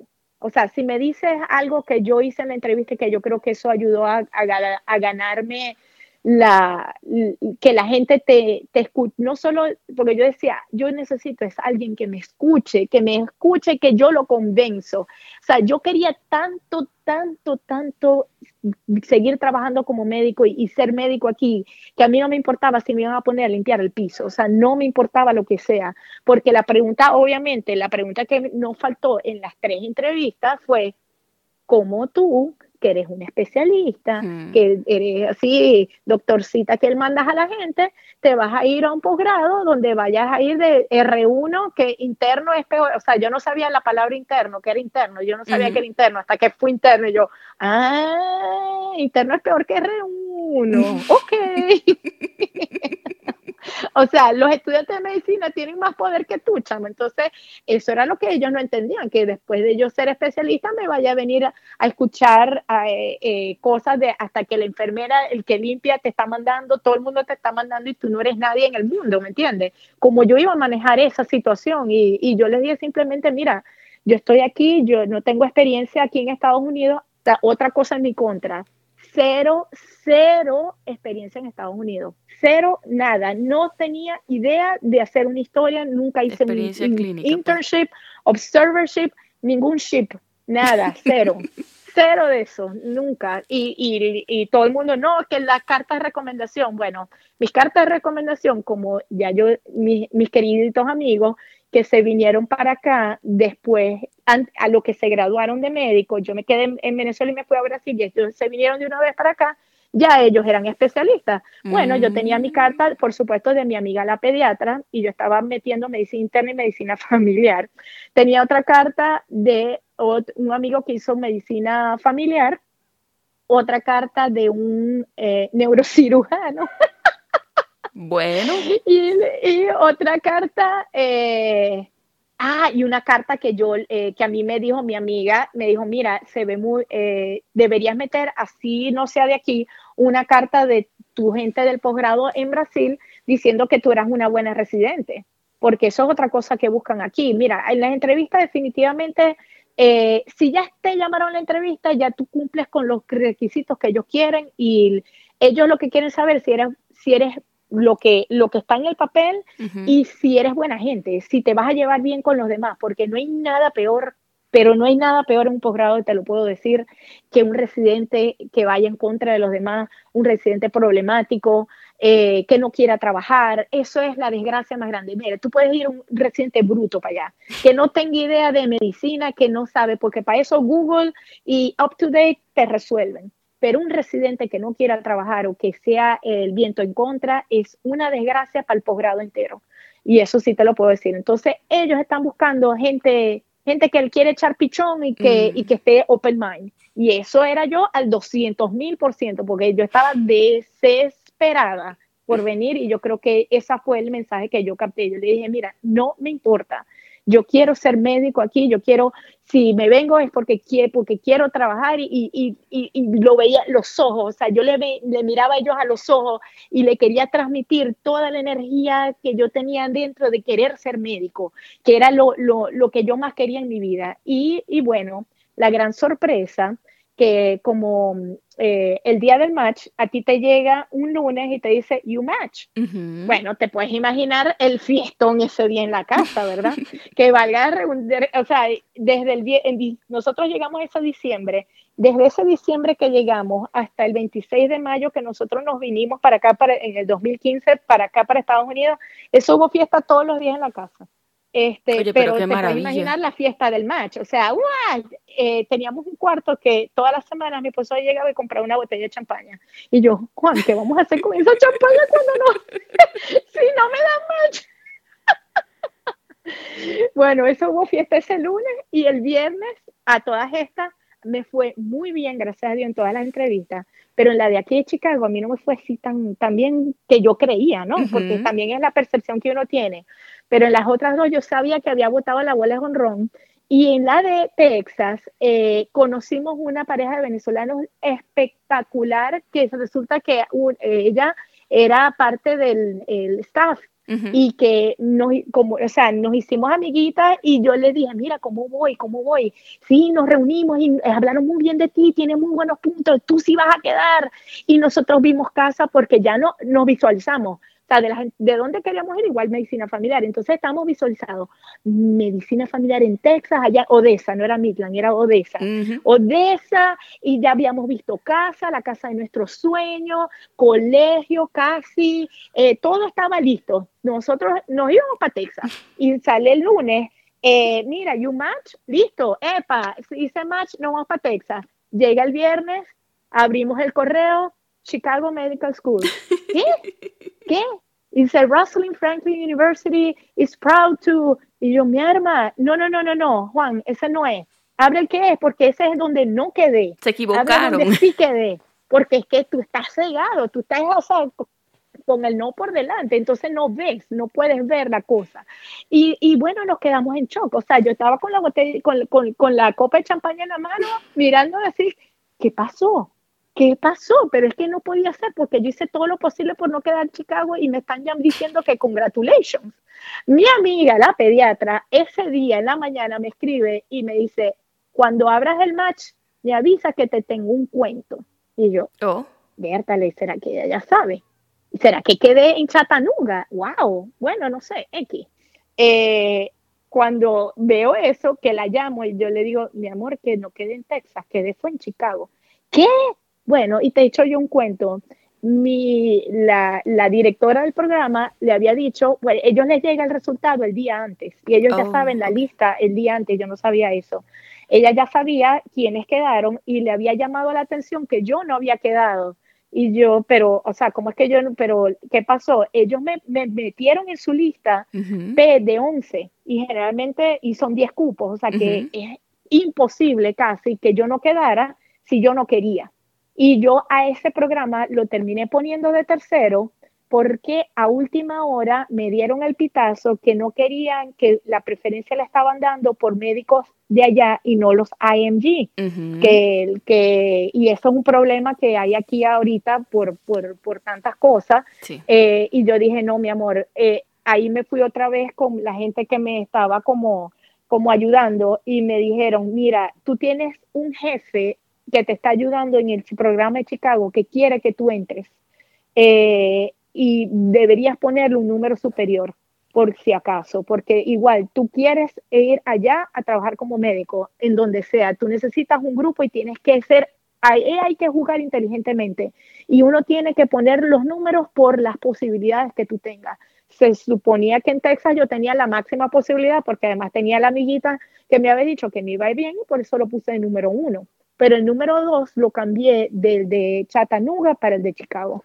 Y creo que eso fue lo que, lo que cambió el juego y por eso terminé yo en Chicago, porque me deben haber rankeado también eh, con, con, una buena posición, creo yo, ¿no? Sí. Eh, no sé, eso sí nunca lo supe, nunca sí lo supe, pero la directora del programa de este, después este, que quedamos amigos, me dijo, no, si el doctor Feller me tenía loca para que, y yo, bendito sea el doctor, que nunca, o sea, lo conocí fue estando allá tan bello, o sea, de verdad que eh, creyó en mí sin conocerme y, y, por eso te digo, no se puede uno bajar la guardia y tiene que seguir dándole y dándole y dándole que el que menos tú creas, él te va a ayudar. ¿Y por qué él me ayudó? Porque él quería que alguien latino entrara en el posgrado, porque eran puros Middle East, eh, pura mm. gente de, de, todas partes, pero nadie, nadie, ningún latino. Entonces fue de verdad muy bonita esa experiencia. Este, y así fue como terminé yo. Buscando casa, buscando colegio, todo. Exacto, exacto. Y resulta que te digo, eh, fue una experiencia muy linda, pero sobre todo de tener la, el aprendizaje de tener la mente abierta. Hoy en día no tengo la menor duda, te lo digo, que era como eso yo lo puse en manos de Dios y yo no me resistí, o sea, me pude haber resistido así al principio, pero después let it go, ¿no? Sigue, sigue que el camino te está guiando, sigue que el camino. ¿Y sabes por qué? Eso, lo, dos meses después que yo llegué, aquí, que tenía un mes de haber empezado el posgrado, fue cuando yo terminé, por supuesto que ya cuando nos vinimos para acá, que llegamos en mayo, estábamos contentísimos, muy agradecidos, felices. O sea, digo, el shock de Chicago nos duró una hora. Ya después, vámonos para Chicago, estamos en Chicago, buenísimo, ¿qué tal? Y de verdad que no había visto todas las bendiciones que iba a tener. Y aparte que no era Chicago ciudad, era al norte de Chicago, a 32 millas de Chicago, y resulta que de los tres lugares que habíamos visto, este es el que tenía los mejores colegios, que yo no había visto, colegios 10 públicos, un lugar bellísimo, tranquilo, familiar, eh, para, para, crecer, eh, muy lindo, se llama me encanta. La zona? Este, yo estoy en Lake Bluff, eh, que es cerca de Lake Forest, cerca de North Chicago, donde yo trabajé fue en el VA de North Chicago, y, toda esta área es bellísima. Y estoy a media hora de una gran ciudad que tiene todo, conciertos, bueno, yo toda mi vida quise ir a un concierto de una persona famosa y a los dos meses que estaba aquí tenía eh, tickets para ver a Madonna, imagínate, oh. o sea, Madonna, o sea, bueno, yo que me encanta, ¿no? Eh, mi hija es, es fanática de Ariana Grande, Ariana Grande fue a dar eh, eh, hay todo, hay, hay cultura, hay arte, eh, está un consulado cuando algún día vuelvan a abrir de Chicago ahí. Tengo un aeropuerto que me queda media hora que me conecta en vuelo directo con el mundo entero, ¿me entiendes? Y los otros dos eran un pueblito que estaba una o dos horas de lo más cerca de Atlanta, imagínate, llegaba a Atlanta dos horas a Chattanooga, y el otro que tiene un aeropuerto que es Midland, pero igual tienes que siempre hacer conexión con Houston para ir, o sea, pero claro, uno no, no veía eso. Eh, y, y, sabes qué fue lo más, lo más, o sea, lo más que me abrió los ojos, que a los dos meses, cuando yo llegué y empecé, a mi esposo le dio un infarto y se murió. Ay, Cristina. Entonces, eh, por eso era que yo estaba con esa corredera de que tenía que venirme, de que tenía que hacer todo rápido, de que teníamos que salir de Venezuela, o sea, bueno, no sé, no, no, pero yo no creo, como decir, yo no es que creo que en el destino o algo, pero yo tenía algo interno que me decía que me tenía que ir ya, que tenía que hacer eso ya, ya, porque olvídate, si a mí me pasa eso ya, yo creo que yo no me vengo, no me puedo venir, no sé, no, no, no me hubiera dado la fuerza. Y ya estaba montado, y la de la visa era yo, fíjate tú la cosa, ¿no? ¿Y quién tiene, mira, mira cómo uno cambia la perspectiva y cómo uno abre los ojos y ve las bendiciones que tiene cuando te quitas los lentes negros y por eso te estaba hablando yo del hueco negro, ¿no? Que el hueco negro uno entra ahí, pero lo importante es que eh, puedas salirte porque, y, y, aprender de eso.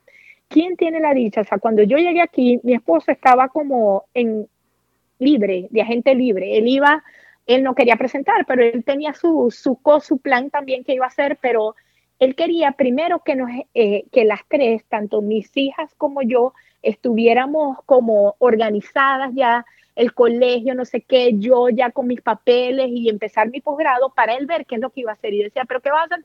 Ya va, ya va, ya va. Él iba a hacer que el surgical assistant, que el yo no sé qué, pero ya va, de que ustedes estén listas, que ustedes estén listas, ¿qué tal? Yo la llevo y tranquilo, no te preocupes. mira, eh, él se encargó tanto de que nos estuviéramos ubicadas. ¿Y quién tiene la dicha, viendo yo desde el punto de vista de mis hijas, de que los dos últimos meses de la vida de una persona tan querida que ya no iba a estar, estuvo 24/7 con ellas, todos los días, todo el tiempo para ellas. Se dedicó a ellas 100%, además que cuando yo estuve fuera, él era quien estaba con ellas. Entonces fue una cosa tan linda que, que y hubo tanto amor, tanta unidad y celebramos tanto, hicimos tanta fiesta, tantos días que obviamente, mira, todavía eso hace cinco, eh, vamos para seis años, hace cinco años y lo extrañamos todos como, como nadie, pero lo sentimos todo el tiempo. Y, y, gracias a él yo estoy aquí, gracias a él yo soy quien soy. Eh, él me dejó la positividad como algo muy importante y me ayudó a entender y ver siempre primero lo positivo y después lo negativo. Y siendo con esa visión es que yo he podido seguir adelante, porque te puedes imaginar, estoy empezando, a mí me sacaron de un libro, de una historia, un cuento, y me metieron en otro diferente. Y no fue que parecía como si fuera una historia de terror, pero al final no lo fue, porque yo no quise que fuera así. Yo hago la vida y, pongo la vida y veo la vida como yo quiero verla. Y, yo puedo estar aquí de mártir, de pobrecita yo, de mi vida si me ha tratado duro, que no sé qué, pero no, pero no, pero no, no, puedo, no tengo que hacer eso. Entonces es mi decisión y es como yo quiero, eso sí. Eh, así mi amiga Mariana, que yo eh, la quiero mucho, ella pasó una experiencia muy fuerte que se le fue su hermana y fue una de las personas que me ayudó a llevarme de la mano y también me dijo lo que no debía hacer y, y lo que debía hacer, o sea, el cómo, lo, y, y yo le seguía a ella y ella lo primero que me dijo es, acepta la ayuda de la gente que te ofrece y que te da una mano. No les digas que no, no te quieras hacer la duda, la dura porque es peor. Y yo seguía al pie de la letra eso. Tanta gente linda que no conocía, imagínate, yo tenía dos meses aquí y así como que, eh, ¿qué, hago? O sea, ¿dónde estoy? Estoy metido en un posgrado que si me voy pierdo la visa. Y ya tanto que me costó llegar aquí, tanto, porque mira, esto es, estos fueron los highlights, o sea, los cuentos son mundiales, todos, pero esto es como decir el, el, conglomerado. Eh, y, y, ya yo no podía, o sea, no me dieron chance de decidir echarme para atrás. Me dijeron, mira, si te quieres dejar un hold, te quieres ir para Venezuela, estás loca, o sea, vengo corriendo de allá, me voy a... No, aquí yo voy y veo cómo hago. Y bueno, y de, y de una y otra manera siempre eh, Dios encuentra la, la te aprieta, o sea, como él no te pone cosas que tú no puedas aguantar y de verdad que gracias a la ayuda de tantísima gente es que yo estoy donde estoy y soy quien soy. Entonces, bueno, ¿qué te puedo decir? Me dejaste sin palabras y ya yo eché mi llorada también. Chama, de verdad que, que duro, que cuento más rudo. Y en ese momento justamente. Sí, sí. Pero bueno, lo que, lo que tú dices, o sea, y lo ves con una, con una fortaleza y que de verdad que, que, que, me parece una cosa ejemplar. Así que bueno, de verdad me alegro que estés bien, estás bien, están bien tus hijas y estás lo que tú dices en el punto en el que estás, porque ya ahorita eres de hecho parte del staff de Northwestern, que Northwestern es, digamos, es la universidad más grande. Bueno, ahí se debate. Yo soy Team Rush porque yo estuve trabajando en investigación. Ah, Rush es excelente, Rush es excelente. Sí, pero ellos, ellos se debaten, se debaten en el primer lugar, sobre todo en ortopedia, que es el, es el, el área en el cual yo me movía más o menos. Este, y se, se, debaten, nosotros somos los mejores de Chicago, no, nosotros somos los mejores de Northwestern, no, nosotros somos los mejores de Northwestern. es una cosa bien curiosa, pero bueno, en fin, estás en una posición bastante remarcable lo que tú dices, estás tú, están tus hijas, todo el mundo está bien, tú ahora estás trabajando como primary care physician. Exacto, después como que juraste y renegaste de la medicina interna. ¿Cómo ha sido para ti esa experiencia ahora? Mira, una cosa, una bendición. Mira, no, ahora que yo tengo dos años trabajando como internista, es que yo entendí, porque a todas estas siempre pensé, yo entré como decir, negada a medicina interna, pero esto es lo que había y yo dije, nada, voy a hacer gastroenterología eh, o voy a hacer alguna otra cosa, pero yo como internista no me quedo, porque eso fue lo que yo le recomendé por 20 años a la gente y yo no, y yo no iba a hacer lo, que, lo contrario a lo que recomendé, por favor, o sea, hello. Entonces, obviamente, pasa lo que me pasa, yo llegué con una visa J, eh, digo, hay muchísimos más cuentos, pero yo llego con la visa J y en el último, empezando el último año, un angelito también que me ha acompañado por este tiempo me dice, mira, tú creo que yo puedes hacer un waiver, eh, un waiver no un hardship.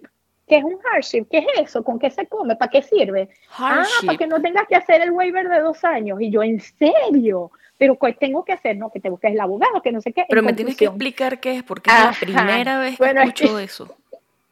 Ay, muchacha. Bueno, es que te digo, esto, esto, esto puede ser el preámbulo para otro, para otro, podcast, porque déjame, ya va, déjame dar un paréntesis a terminar lo que me preguntaste, porque creo que es súper importante. Te cuento que ahorita, hoy en día, soy no solo de primary care, soy un internista que soy feliz y eh, de lo que estoy haciendo, porque yo, como estuve trabajando como especialista, tuve 20 años de mi vida, de mi profesión como médico, enfocada en lo que todos nos estamos enfocando. Uno estudia medicina, ¿qué estudias? Enfermedades, tratamiento, prevención. Te dicen de vacunas y de casualidad. O sea, tú hablas poco de prevención porque la persona todavía no está enferma. Entonces, ¿para qué sirven los médicos si tú no te enfermas? Pues, o sea, tú eres médico para curar a la gente, ¿verdad? Y tú estudias para curar a la gente. Es obvio, ¿verdad? Tú no estudias para prevenir algo. Eso es otra cosa.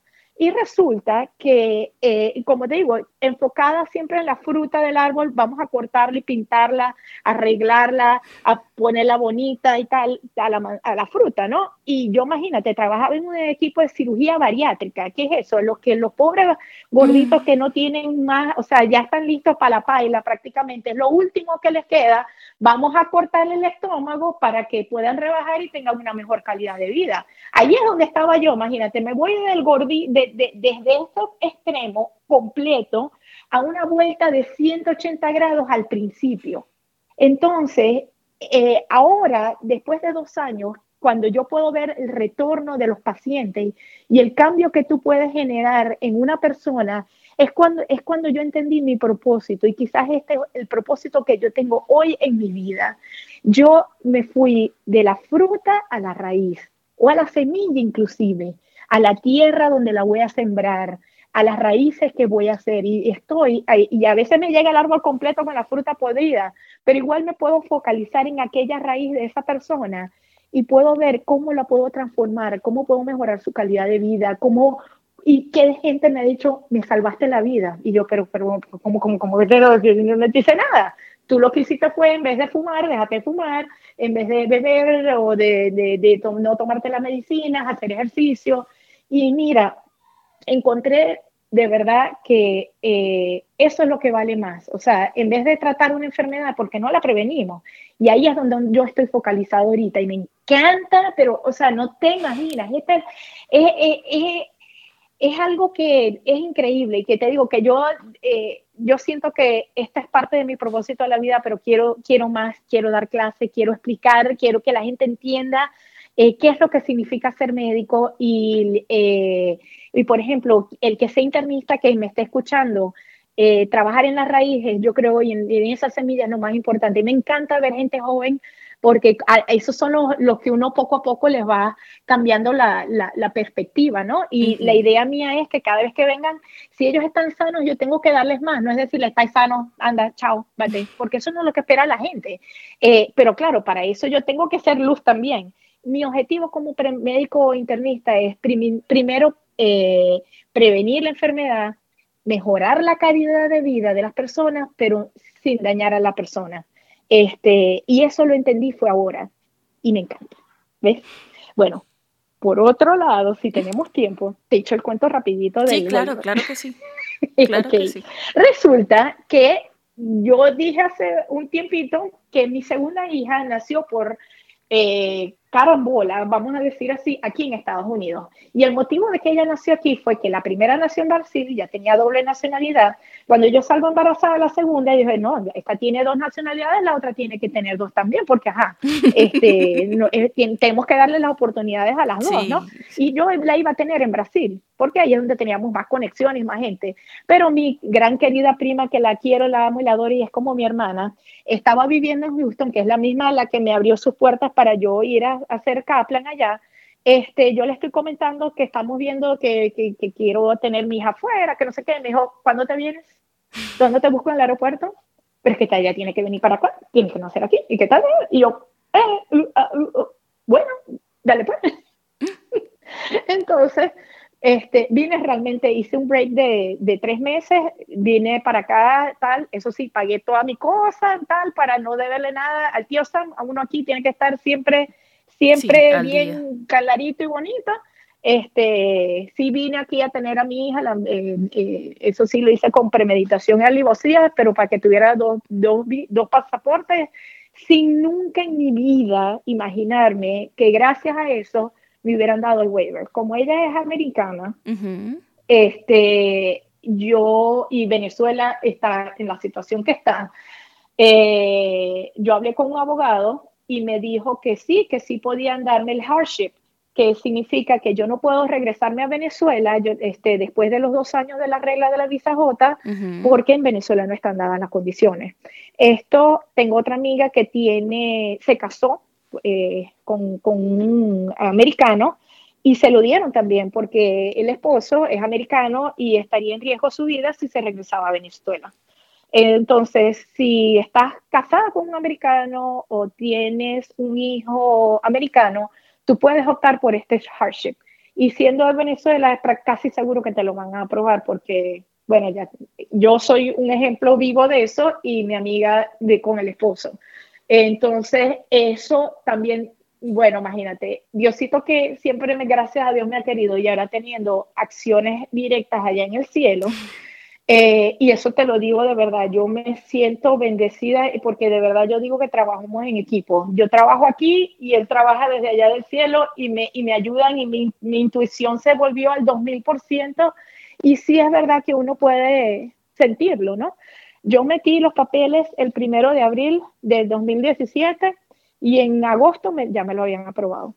¿En qué consiste el hardship, Cristina? O sea, ¿es una visa? ¿Es un permiso? Te, quitan la, la, ley de los, dos, de, los dos años, de la J. no tienes que hacer waiver para quedarte, pues. La, la, como digo yo, la, la, maldición de la J que dice tu, pasa, tu visa, cuando tú te sacas la visa J, dice grandísimo, eh, tiene que eh, eh, está la ley de dos años que tiene que regresar a su país de origen mm. por dos años antes de volver aquí a trabajar. O sea, se suponía que yo tenía que regresarme a Venezuela por dos años para poder aplicar aquí a, otro tipo de visa. O lo que hace todo el mundo, que busca un waiver, el Conrad Waiver, que es trabajar en un lugar eh, de, de bajos recursos, eh, o sea, donde no haya médicos para que mm, eh, por tres años con, eh, con lo que llaman el waiver para que después te den tu, tu green card pero tienes que trabajar para ellos por tres años y el problema es que no es que el problema no es que te vayas a, un área que sea underserved, como dicen ellos, este, porque siempre a 10 minutos tienes una gran ciudad o lo que sea, sino que las condiciones que ellos te dan son bien malitas. En, en, claro, todo es bueno. Después que, o sea, después que tú vienes de Venezuela y que tú estás en un posgrado, cualquier cosa que te den es buena. Y cuando tú eres joven, por ejemplo, ¿qué te importa? ¿Me entiendes? Tres años tienes tiempo y tienes de todo. El problema es que yo también me sentía que yo, si iba a hacer eso, me iba a tardar más. Tengo una hija de 16 años que ya pronto va a ir al, al college y que y por eso yo no hago ningún posgrado porque dije, ahora que terminé yo con lo mío, necesito organizar mi estatus legal aquí y además con, con, el presidente que teníamos con Trump, que todos los días inventaba una cosa nueva, en, peor para nosotros, los inmigrantes, entonces yo dije, yo tengo que salir de esta jota y tengo que salir rápido de, de, esto y ver si ella cuando entra a la universidad, por lo menos ya tenemos la, la green card aprobada o, ya casi a punto de aprobar. Este, entonces, imagínate, esto es un fast forward de tres años prácticamente, porque yo iba a estar con tres años con esto, con malas, o sea, ponte, eh, si te vas a un waiver, siempre te van a pagar menos, siempre... Sí, no, no es en tus condiciones, es en las condiciones del hospital y que y que te tienen agarrado por la barba porque saben que tú lo necesitas. Sí, las condiciones son, no son bonitas, o sea, sí, y te hacen trabajar como un negro y no te dan privilegios y no te dan esto y te pagan menos y todo, ¿me entiendes? Pero como te digo, cualquier cosa, es más, o sea, tú vas a salir de un posgrado de que te pagan, no sé, 50, 60, X, este, a 200, 200 y pico, lo que sea. O sea, igual te van a pagar más y, y vas a estar mucho mejor que un posgrado, pero te comparas tú con los médicos normales y estás, eres el esclavo. O sea, cuando estás en un waiver. Aparte que me iban a mandar a un lugar donde iba a haber colegios malos, porque vas a estar en una área que uno llama underserved. Sí. Entonces, o sea, a mí realmente que lo del waiver fue una bendición, lo del hardship fue una bendición muy grande porque no necesité mudarme y, ah, bueno, es que ya va. Cuando nosotros nos llegamos aquí, en el, para que se te paren un poquito los pelos y para que veas que, que las cosas, las cosas, yo, tengo muchos cuentos. Cada vez, el hospital donde yo estoy trabajando es en Lake Forest, eh, estaba en construcción, nuevecito, cuando nosotros llegamos aquí en el 2015. Yo ni sabía, o sea, ahí lo que se veía era un montón de tierra. Y, este, y, Juan, mi esposo, eh, él sí se recorrió todo, él era deportista, maratón, estaba corriendo para el maratón de Chicago, o sea, para, para, para correr el maratón de Chicago, y, andaba en bicicleta y no sé qué, y me dice un día que pasamos por un montón de tierra y me dice, ¿sabes qué van a hacer ahí? Un hospital. Y yo, ¿en serio? ¿Están haciendo un hospital? Yo veía Northwestern y yo, ni, ni sabía que era eso, ¿no? Y él me dice después, a la semana me dice, ¿sabes qué? Tú vas a trabajar en ese hospital. Y yo, mi alma, Juan, no sé, ¿para cuándo?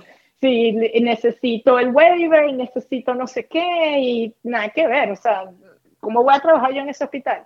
Y cada vez que pasábamos por ahí por enfrente, porque queda cerca de la casa, él miraba para el lado y me decía, tú vas a trabajar en ese hospital, tú vas a trabajar en ese hospital, tú vas a hacer esto. Y de hecho, él me dio una wish, un wish list. O sea, ya, no fue difícil para mí ver para dónde tenía que ir, porque aparte que ya estaba montando lo del posgrado para las demás cosas, él me dijo, tú vas a hacer esto, tú vas a comprar esto, tú vas a ir para allá, tú vas a tal, Y bueno, me encargué de realmente seguir las orientaciones. Y una de esas era entrar en ese hospital que realmente era, si era difícil entrar en un posgrado, más difícil era entrar en ese hospital.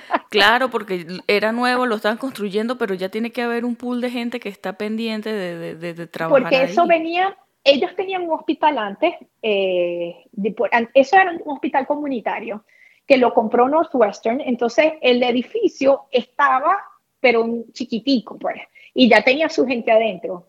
Pero es que entrar en Northwestern, ellos solo meten gente de ellos de, que viene de la universidad de ellos o gente Highlander de yo no sé dónde, no Cristina Áñez, la maracucha que viene del hospital del VA, que realmente el posgrado mío no es un posgrado, me encanta, los quiero mucho y los adoro, pero no es un posgrado de Harvard ni Yale ni cerca de eso, ¿me entiendes? O sea, ni eh, y aquí es súper, súper importante. por supuesto, pero a mí yo lo que quería de aquí cuando uno viene, a uno lo que le interesa, porque al final, a uno lo que le interesa es entrar en el sistema. Tú entraste en el sistema, así sea en allá en, en Alaska, como te dije yo. El primer trabajo siempre es malo, porque, porque bueno, que si el waiver o la otra, o sea, lo que sea, pero como, como aquí hace falta tanto médico, no importa dónde estás trabajando primero, pero ya después vas buscando y ya después puedes trabajar en donde tú quieras. Pero te digo, venir de, de donde yo venía y venir de posgrado donde yo venía y que, y que me aceptaran allá, eso fue el batacazo de la vida. O sea, solo por, por, por, por eso, es, eso viene del cielo, chamo. No, hay, no te tengo otra explicación porque no es que yo soy la chévere y la sabrosa, no, mi amor, o sea, no, ahí, ahí hay puro, puro genio, ¿me entiendes? Entonces, y yo. Oye, pero de nuevo, alfa, omega, alfa, o sea. eso creo que me ayudó, de verdad. Yo creo que eso, eso sí me debe haber ayudado que cuando vieron eso en el currículum, gracias a Dios y la Virgen. Nunca me dijeron nada de eso ni me preguntaron, pero alfa, omega, alfa, sí señora. Sí, es, bueno, genios. No, Por ahí es que va la cosa. No, no, de verdad que yo creo que eso es más de, de, de, de ser humanista, o sea, de ser un médico humano, un médico que, que tenga, que, que, que le guste, que tenga vocación y que le, que le guste ver a sus pacientes y tratarlos como, como son, ¿no? Eh, y yo creo que los médicos latinos, si tenemos una, eh, una cualidad, es esa, que nunca dejamos de ser humanos y, y eso no lo podemos perder nunca, porque estamos viendo pacientes que no son diagnósticos ambulantes, es gente. Y te digo, una de las cosas más bellas que yo tengo ahora de ser internista que me dan, he aprendido tanto de los pacientes sanos que no te, no te imaginas, o sea, tú dices, ¿cómo vas a aprender de alguien sano? Porque estás haciendo exámenes anuales a gente que no, que no tienen nada, ¿no?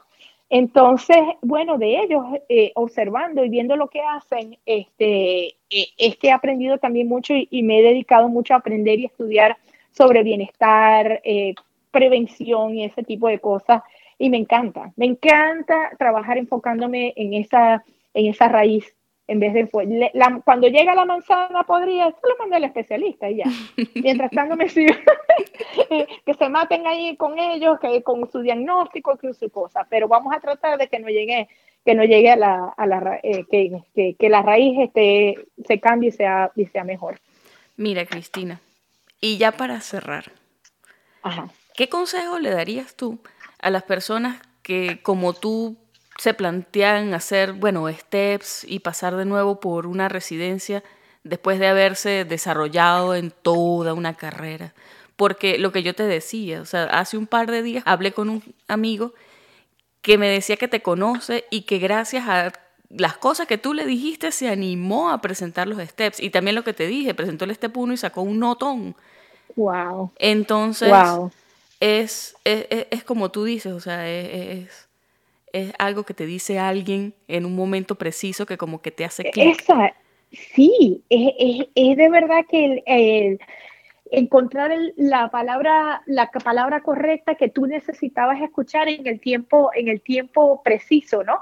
Este que es, eso es muy individual, pero eh, cuando uno tiene un sueño y ese sueño es el que te hace palpitar y el que te y el que te que, no te deja dormir el que lo que tú quieres. Mm, por muy difícil que parezca eh, trata de ir y de poquito a poco alcanzarlo. Es muy es muy probable que ese sueño para tú llegar ahí tengas que pasar por muchas otras cosas completamente diferentes y no relacionadas con ese sueño pero sigue tu corazón y, y, esté abierto a la mente abierta, ¿sabes?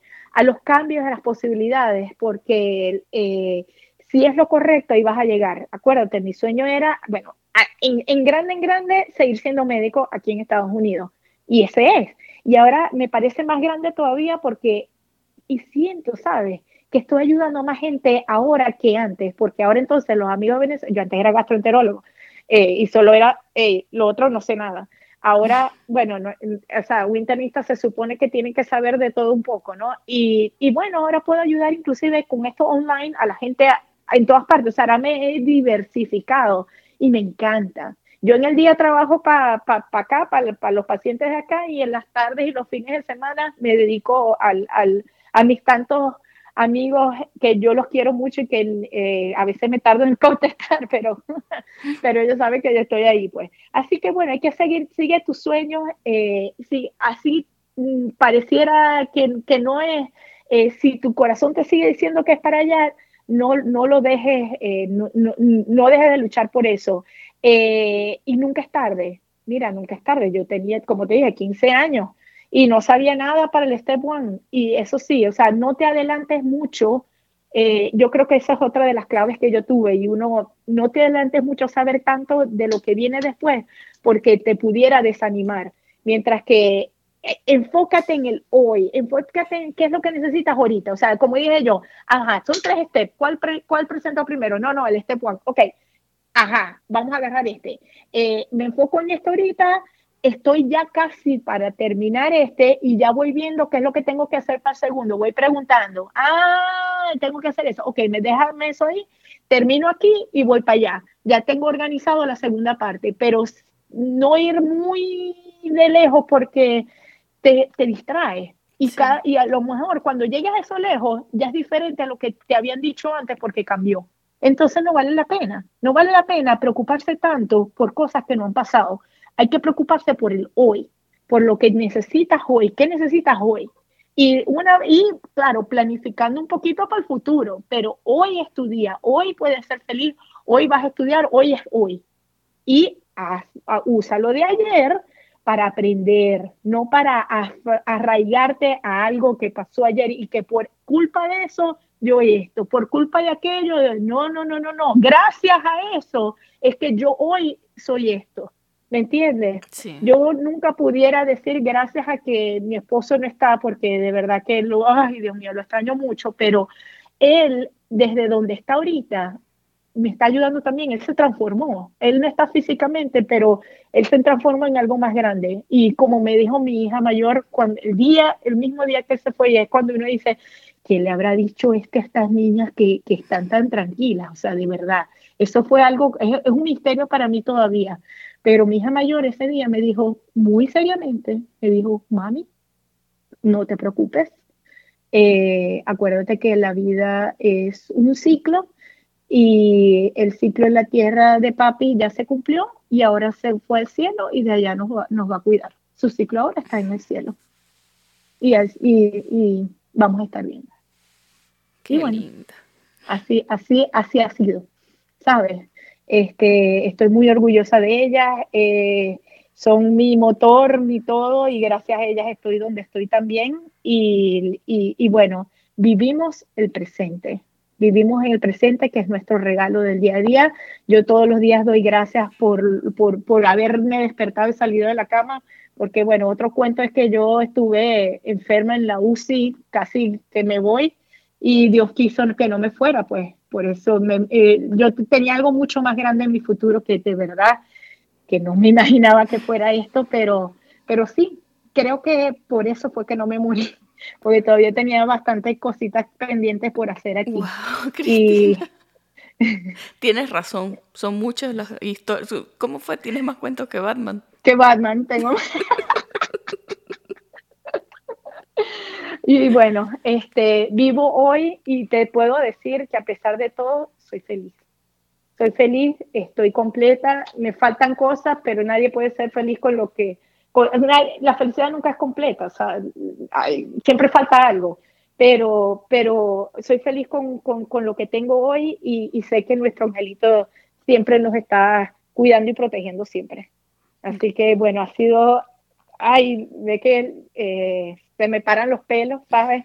Eh, y quiero, quiero, o sea, tengo muchas cosas, muchos proyectos en el futuro, eh, te iré contando. Por porque eh, le dije a una amiga que yo quiero hacer un libro porque son muchas cosas y quiero ayudar a motivar a gente a que no se, no se queden, que siempre hay, hay algo para, para cada uno de nosotros y cuando damos lo mejor de nosotros, cuando, cuando damos la mejor versión cada día, cosas buenas siempre vienen, ¿sabes?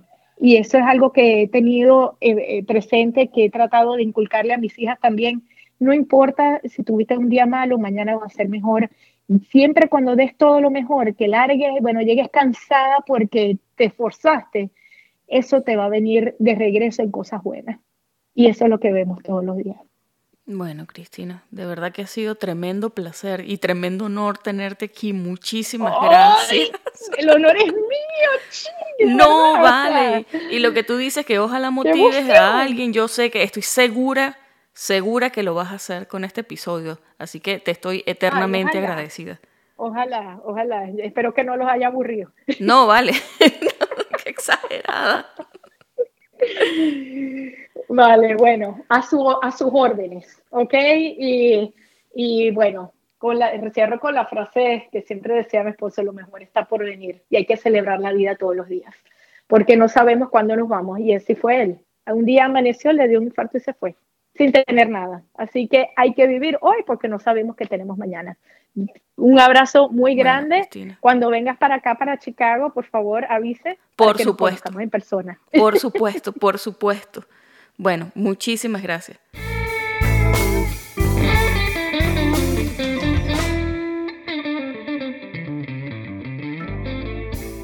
Esta fue la conversación que sostuve con la doctora Cristina Áñez desde Chicago. Si te gustó este episodio, compártelo con tus amigos y no olvides que puedes encontrarnos en pluripotenciales.com y las distintas plataformas de streaming. Desde el área de la Bahía de San Francisco y deseándoles como siempre el mayor de los éxitos, se despide su colega Sheila Toro.